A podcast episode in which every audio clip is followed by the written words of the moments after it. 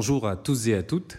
Vous écoutez la version audio du livre L'or noir du Sénégal, comprendre l'industrie pétrolière et ses enjeux au Sénégal. Chapitre 2 Pétrole et gaz, origine et exploration. Alinéa 1 Origine du pétrole et du gaz naturel.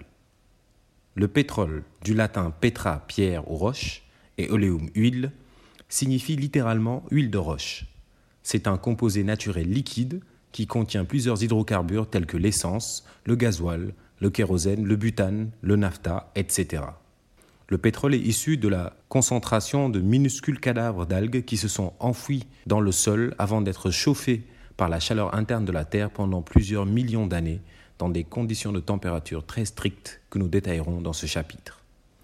Au bout de ce long processus géologique et thermique, ces algues mortes se transforment en une matière noirâtre emprisonnée dans une roche, d'où va suinter un liquide sombre, le pétrole. Celui-ci est donc contenu dans une roche qualifiée de roche-mère. Il finira par la quitter pour migrer en direction de la surface avant de s'accumuler parfois en cours de route dans une autre roche dite roche réservoir. Ce réservoir est souvent poreux et perméable et le pétrole y pénètre comme de l'eau viendrait s'accumuler dans une éponge. Enfin, pour être exploitable, le pétrole devrait être piégé en quantité suffisante, c'est-à-dire que la roche réservoir devrait être surmontée par une couche imperméable, obligeant le pétrole à s'accumuler dans le piège ainsi formé. Le gaz naturel ou gaz, à ne pas confondre avec le gaz butane utilisé dans la cuisson, est lui aussi un composé naturel d'hydrocarbures comme le pétrole. Mais à la différence de ce dernier, il y a l'état gazeux et n'est principalement composé que d'un seul hydrocarbure, le méthane, de formule chimique CH4. Le pétrole et le gaz se forment à partir de la même matière chimique et dans les mêmes contextes géologiques. Ainsi, nous n'étudierons dans ce chapitre que la formation du pétrole identique à celle du gaz.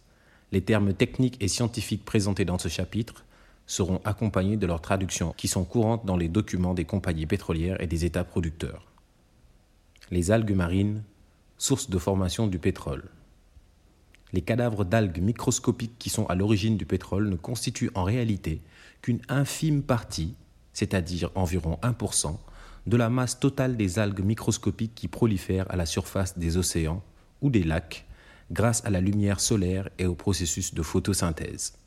Ainsi, le pétrole n'est rien d'autre qu'une partie de l'énergie solaire recueillie par des microalgues pendant des millions d'années, qui s'est accumulée avant d'être piégée dans le sous-sol sous forme liquide pendant des dizaines, voire des centaines de millions d'années. Ces algues sont formées par de la matière organique, cellules, peau, etc.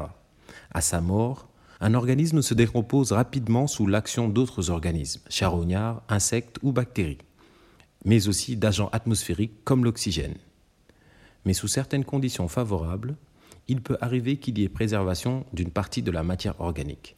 C'est la condition sine qua non pour espérer former du pétrole. Il faut que la matière organique des algues microscopiques qui meurent soit protégée des agents de dégradation le plus rapidement possible dans un milieu contenant peu ou pas d'oxygène. On trouve ce type de milieu dans certains fonds océaniques, des lacs et des mers fermées. La matière organique non dégradée s'accumule dans des sédiments. Ceux-ci sont des dépôts de particules, comme des argiles, du sable ou des galets, qui flottaient dans l'eau. Les zones où s'accumule la matière organique et les sédiments de manière générale sont appelées bassins sédimentaires.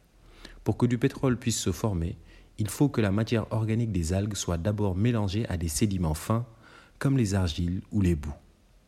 Les bassins sédimentaires favorables aux dépôts argileux se situent le plus souvent près des côtes, à quelques dizaines à centaines de mètres sous l'eau. Cela peut laisser à penser que l'on ne trouve du pétrole qu'en milieu océanique. Mais on trouve également du pétrole sur la terre ferme d'Arabie saoudite, au Venezuela ou encore au Soudan.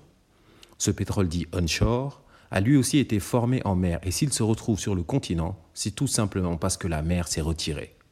Ce processus lent s'effectue à un rythme de quelques centimètres par an pendant des millions d'années. Dans le cas où la mer ne s'est pas retirée, on continuera à trouver du pétrole en mer voire dans des zones plus profondes que les zones de dépôt. Il s'agit du pétrole offshore, traduction anglaise de loin des côtes, c'est-à-dire en mer. À ce stade de notre développement, nous avons identifié la source du pétrole, c'est-à-dire la matière organique des algues, ainsi que son contexte de formation. Il s'agit des bassins sédimentaires océaniques ou de lacs. Intéressons-nous maintenant aux processus qui permettent de passer de la matière organique sédimentaire au pétrole.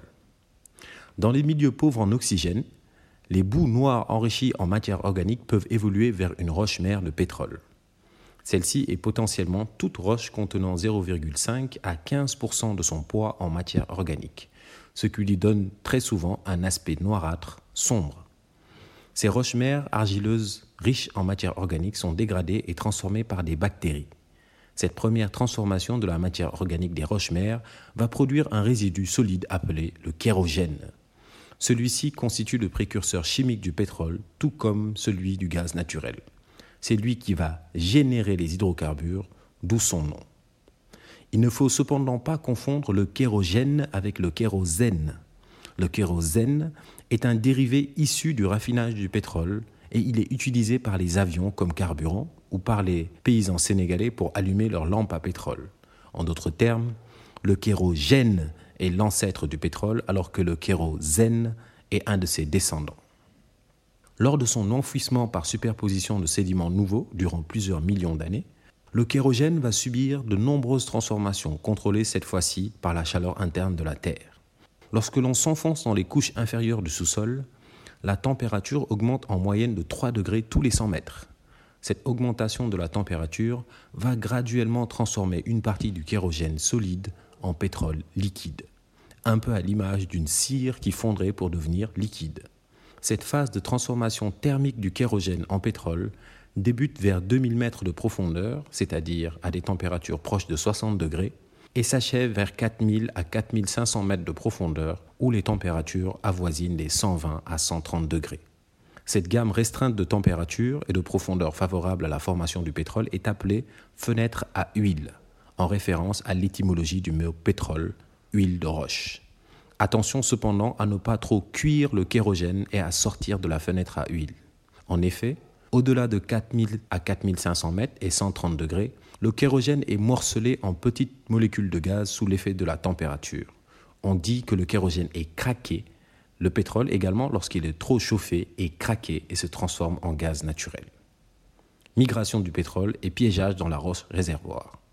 Après avoir accumulé des microalgues mortes dans les sédiments argileux et formé du kérogène grâce aux bactéries, après avoir enfoui le tout et transformé le kérogène en pétrole grâce à la chaleur des roches du sous-sol, nous allons maintenant étudier le comportement du jeune pétrole qui, après avoir maturé au sein de sa roche-mère, va la quitter pour aller s'installer dans une roche dite réservoir. La roche réservoir, également appelée magasin, est une roche poreuse.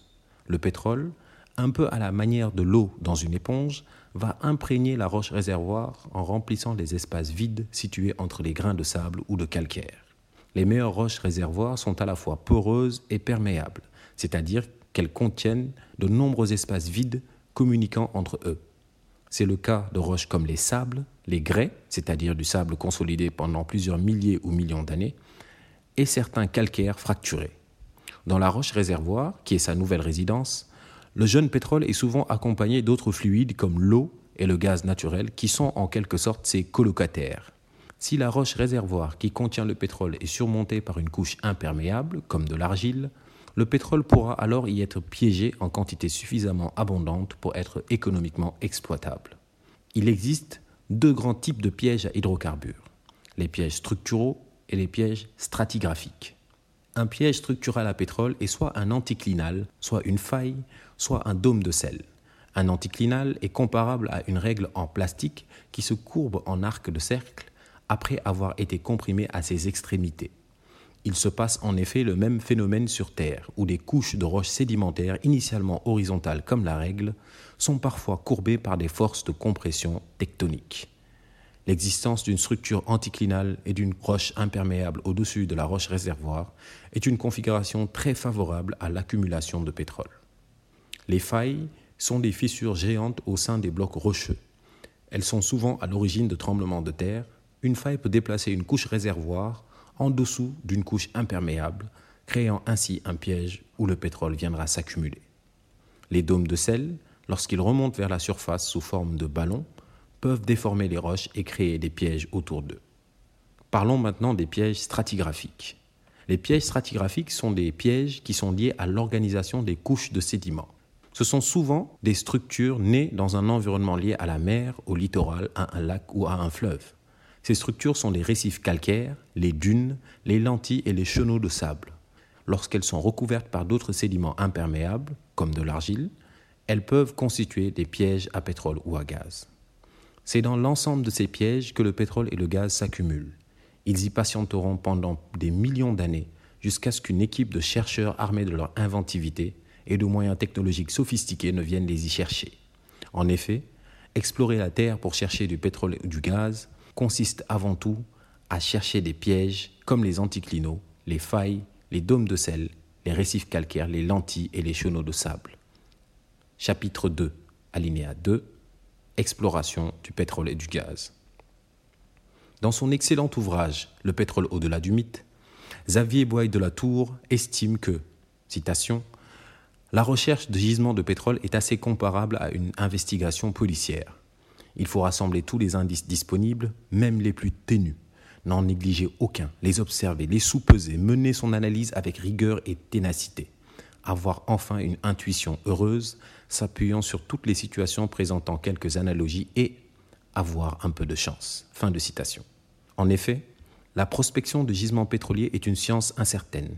Elle s'appuie sur la géologie de terrain, quand elle est applicable et sur des méthodes géophysiques de prospection comme la sismique. La géologie de terrain. Il s'agit des investigations comme la cartographie, des prélèvements d'échantillons, qui constituent une partie importante de toute recherche en géologie appliquée. Ceci est valable aussi bien dans le secteur des mines, pour la recherche d'or ou d'argent, que dans celui des hydrocarbures, pour le pétrole, le gaz naturel ou même de l'eau, avec la recherche de nappes d'eau souterraines. Après interprétation de toutes ces données, le géologue livre ses conclusions. Si l'étude cartographique de la zone révèle la présence de failles ou d'anticlinaux, rappelez-vous des pièges, et si les échantillons prélevés sont riches en matière organique, c'est-à-dire contiennent des traces de cadavres de végétaux, notre homme de terrain, le géologue, propose à la compagnie pétrolière d'approfondir les recherches au sens propre comme au figuré. En effet, les quelques indices détectés par le géologue peuvent être intéressants mais ne sont jamais suffisants pour confirmer l'existence de pétrole dans la zone. Il faut alors découvrir la configuration du sous-sol. Cela permettra de savoir si la pertinence des indices de surface est validée par la présence de pièges en profondeur. Dans 95% des cas, cette investigation du sous-sol se fait grâce à la sismique réflexion, qui est une technique d'imagerie géophysique basée sur la réflexion des ondes acoustiques, assez comparable à l'échographie qu'effectuent les femmes enceintes. Dans le cas du pétrole offshore piégé dans les fonds marins, comme cela était le cas avec le pétrole découvert au large de Sangomar, la géologie de terrain est impossible à mettre en œuvre en raison de l'épaisseur de la colonne d'eau. Malheureusement, et malgré leurs nombreuses qualités, les géologues ne sont pas encore capables de marcher sur l'eau. Il faut alors s'en remettre directement aux géophysiciens et à la sismique réflexion pour tenter de voir ce qu'il y a dans les fonds marins. La sismique réflexion.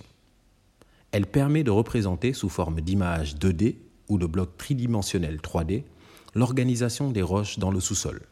Elle consiste à créer dans l'eau, grâce à des canons à air ou air guns, ou sur la terre ferme, de petites explosions qui vont créer des ondes qui vont à leur tour se propager dans le sous-sol. Cette technique repose sur le principe simple du miroir. Toute onde qui se propage dans le sous-sol et qui rencontre la surface d'une couche rocheuse sera en partie réfléchie. En effet, l'onde rebondit sur chaque couche rocheuse et retourne vers la surface, où elle est captée par des récepteurs appelés hydrophones en mer ou géophones sur la terre ferme. Ainsi, pour avoir une idée de la configuration du sous-sol, il faudra représenter la forme et la profondeur des couches rocheuses, appelées réflecteurs, sur lesquelles on rebondit ces ondes. La sismique réflexion utilise, nous l'avons déjà dit, le même principe que l'échographie médicale. Dans le début des années 1980 et l'avènement des grands centres de calcul capables de traiter des masses gigantesques de données numériques, les profils sismiques 2D ont progressivement été remplacés par des blocs sismiques tridimensionnels. Cette sismique 3D est le nouveau standard de l'exploration pétrolière. Après le traitement des données sismiques, l'image 2D ou 3D est remise par le géophysicien au géologue afin que celui-ci procède à son interprétation. L'interprétation des profils sismiques ou des blocs tridimensionnels est un travail difficile, nécessitant d'avoir l'œil et demande beaucoup de connaissances en géologie sédimentaire.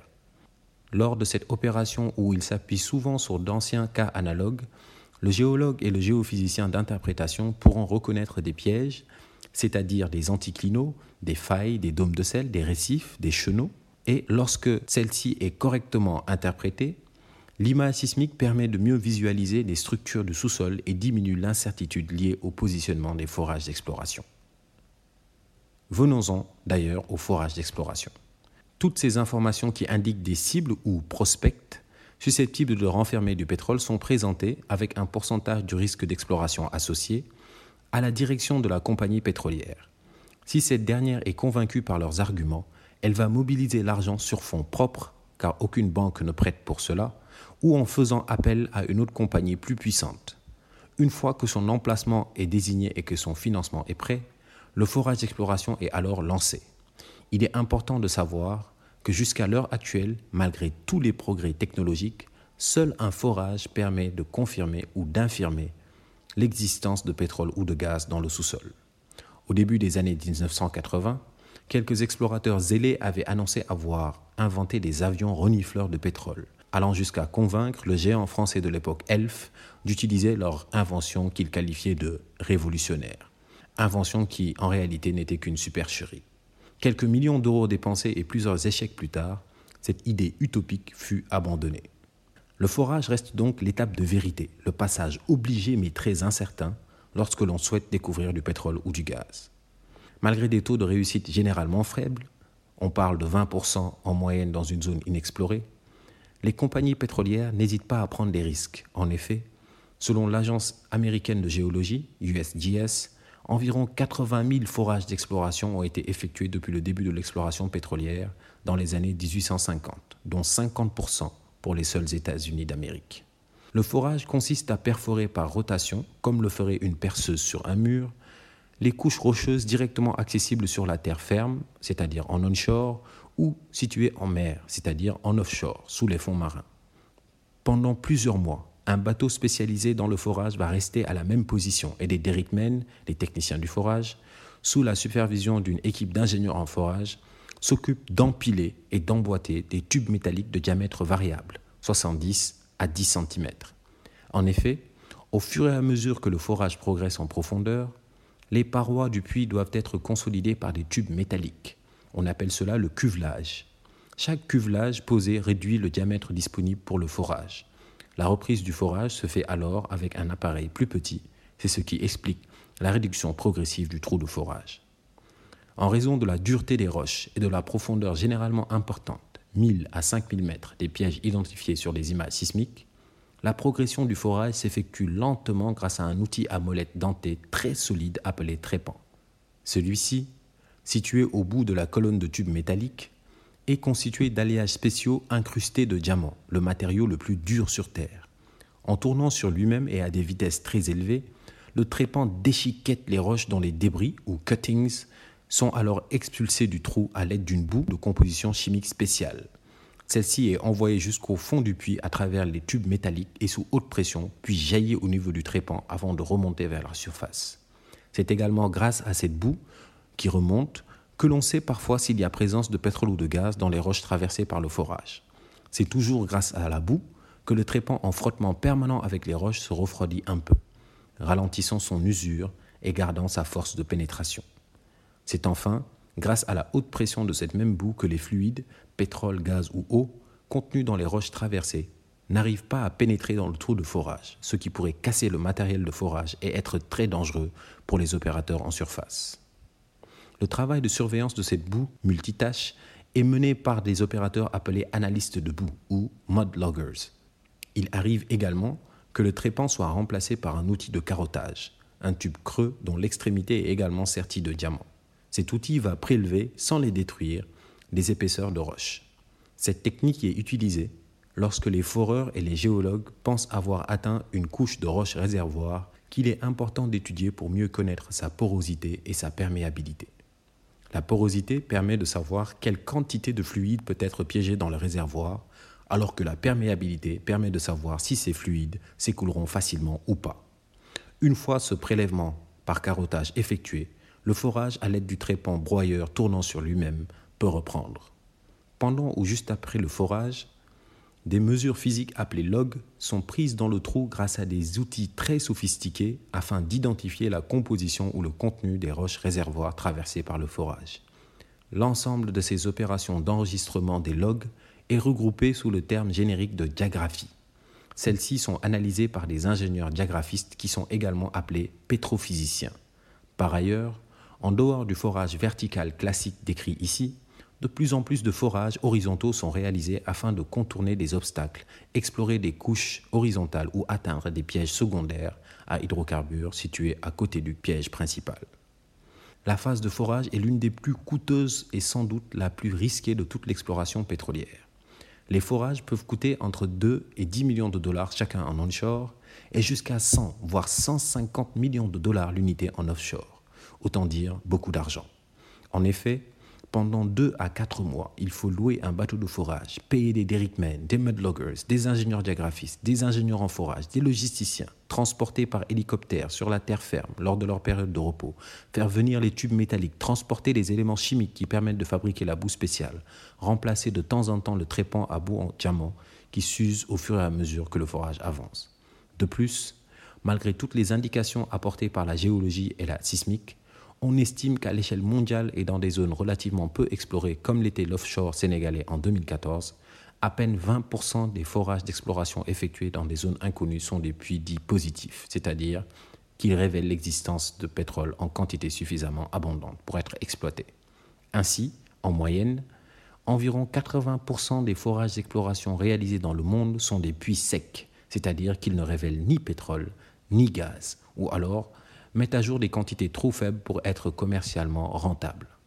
Ce facteur risque élevé pour un investissement aussi important explique la réticence du gouvernement sénégalais et celui de tous les gouvernements de pays non producteurs à investir sur fonds propres dans l'exploration.